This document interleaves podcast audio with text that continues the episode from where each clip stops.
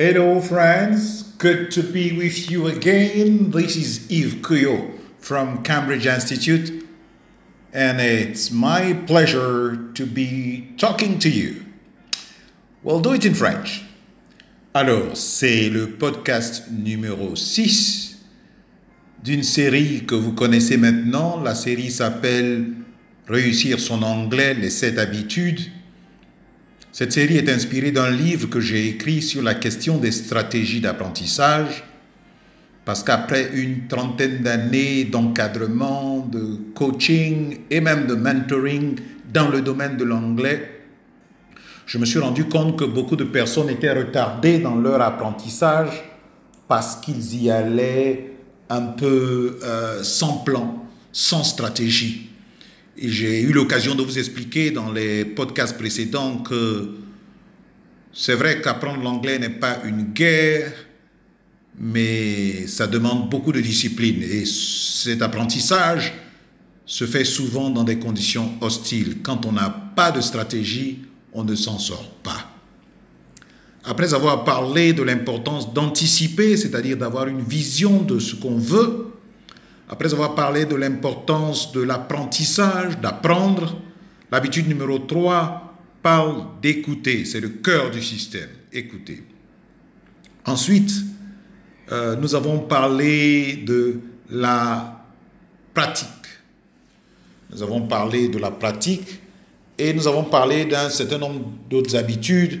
Mais aujourd'hui, l'habitude qui nous intéresse, c'est l'habitude numéro 6.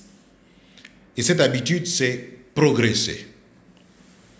C'est tout à fait naturel que l'objectif pour lequel on s'est mis, on s'est remis à l'anglais, c'est pour pouvoir aller de l'avant.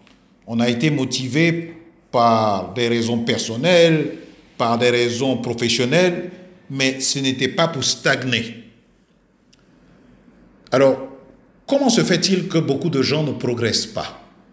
Je veux dire, ils sentent qu'ils sont un peu dans une situation où ils n'avancent pas vraiment. Et on n'a pas toujours le courage de le dire, mais qui n'avance pas recule. Je crois qu'il faut aller un peu loin pour trouver les raisons de, de ce non-progrès, si on peut employer une telle expression. Déjà, beaucoup de gens ne se connaissent pas. Ils ne se connaissent pas en tant qu'apprenants. Ils ne connaissent pas leur style d'apprentissage. Et c'est un peu une des choses que nous essayons d'apprendre aux uns et aux autres, leur style d'apprentissage. Qu'est-ce qui est le mieux pour vous? Parce que quand nous ne savons pas ce qui nous convient le mieux en termes de style d'apprentissage,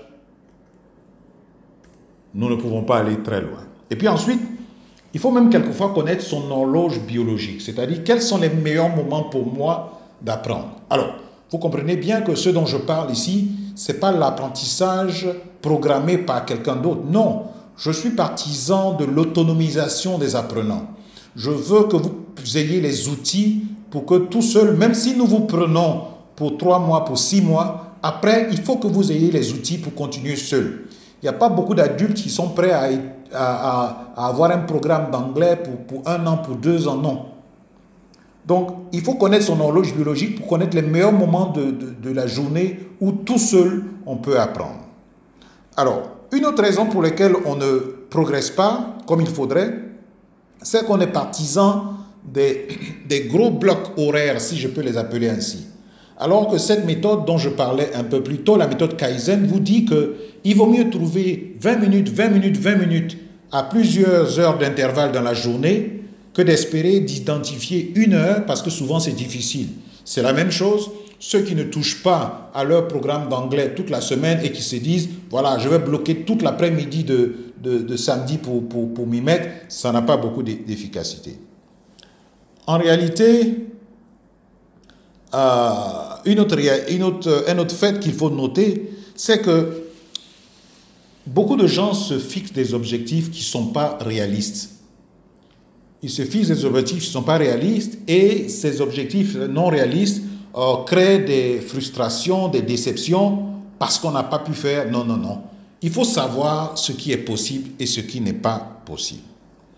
ça, nous amène en fait à la question du temps. Vous voyez, la question qui revient très souvent, c'est il me faut combien de mois pour apprendre l'anglais Ce n'est pas en fait la bonne question. La bonne question, ce n'est pas s'il vous faut trois mois ou six mois. La question, c'est il vous faut combien d'heures? Parce que quand vous dites j'ai besoin de trois mois, tout dépend de ce que vous mettez dans les trois mois. Tout dépend de ce que vous mettez dans chaque semaine. Tout dépend de ce que vous mettez dans chaque jour.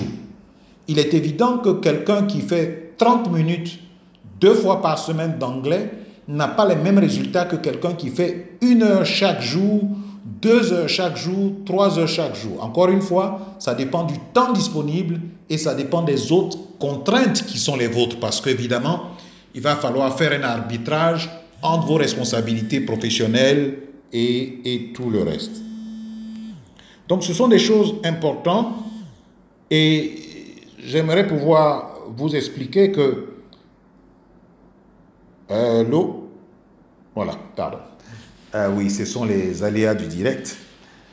Et donc, euh, pouvoir expliquer que le temps doit être mesuré en heures, un peu comme avec les pilotes. Un pilote ne dit jamais je suis dans les avions depuis 20 ans, parce que ça ne veut rien dire. Tout est une question de d'heures de vol, c'est-à-dire de moments passés à bord d'un avion en train de piloter. Ça m'amène aussi à la question des niveaux. Ça, c'est une question importante et nous venons d'ouvrir un service au sein de Cambridge Institute pour les gens qui veulent connaître leur niveau, qui veulent qu'on leur dise exactement où ils sont. C'est vrai, n'importe qui parmi nous peut cliquer sur un lien sur Internet en 5, 5 secondes, on va dire après 10-15 minutes, ils vous disent votre niveau. Mais en réalité, ils vous disent votre niveau d'anglais écrit, puisqu'ils n'ont pas une possibilité de mesurer euh, la capacité de votre anglais, euh, le niveau de votre anglais oral. Et, c'est ça que nous, nous, essayons de mesurer. Et au-delà de mesurer le niveau de votre anglais écrit et de votre anglais oral, nous, nous faisons comme une radiographie de vos besoins, de vos difficultés, de telle sorte qu'on vous écrit un profil linguistique.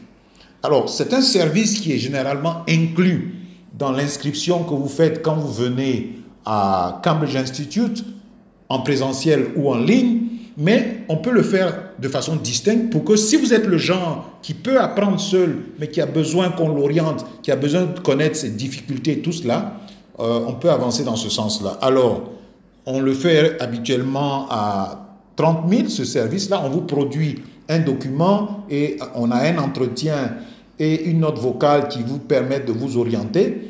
Mais euh, cette période est favorable à toutes les réduction. Donc pour 15 000 francs, vous allez recevoir votre profil linguistique, vous allez avoir des services de consultants euh, comme il faut pour que vous ayez de quoi vous orienter pour pouvoir aller de l'avant. Alors, une autre chose dont je ne parle pas bien sûr, c'est que beaucoup de gens euh, ne progressent pas parce qu'ils n'ont pas fixé de but, ils n'ont pas fixé d'objectif. Or, fixer des objectifs, c'est tout un art qui permet d'arriver ou de ne pas arriver euh, où l'on veut arriver. Je veux conclure euh, ce podcast, puisque le podcast a des limites dans le temps, en disant que le progrès ou le fait de progresser est lié à 4 P. J'appelle ça les 4 P du progrès. Pour progresser, il faut prendre du plaisir à ce qu'on fait. Voyez-vous, quand ça devient une tâche pénible et, douloureuse, apprendre l'anglais n'est plus intéressant. Donc il faut que celui qui aime les chansons, trouve des chansons en anglais, celui qui aime les, la Bible en anglais s'y met, celui qui aime l'actualité s'y met, celui qui aime la mode. Enfin, qu'est-ce qui vous fait plaisir? Il faut allier plaisir et apprentissage. Mais il faut aussi allier aussi la pertinence. Donc le premier P, c'est plaisir. Le deuxième P, c'est la pertinence. Il faut que ce que vous apprenez ait un lien avec vos centres d'intérêt. Vous ne pouvez pas être ingénieur dans les travaux publics et euh, vous intéresser à des choses qui n'ont rien à voir avec votre domaine d'activité. Ensuite, un autre P de l'apprentissage réussi pour ceux qui progressent, c'est la périodicité.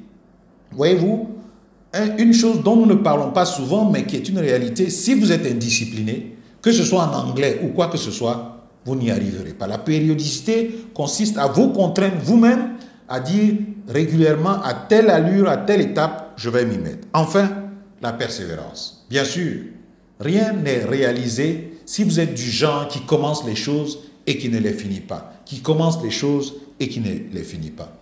En tout cas, Nous sommes à votre disposition, Cambridge Institute, de façon régulière. Nous sommes disposés à vous accompagner dans votre apprentissage de l'anglais, que ce soit en ligne ou que ce soit en présentiel. Nous sommes là et nous serions heureux de vous accompagner. Je m'appelle Yves Cuyo et mon travail consiste à accompagner des personnes comme vous, à les amener à un anglais de qualité supérieure. I would like to take you to the very top of your performance. I would like you to be able to speak English and to arrive way up there at the Kilimanjaro. Bye bye.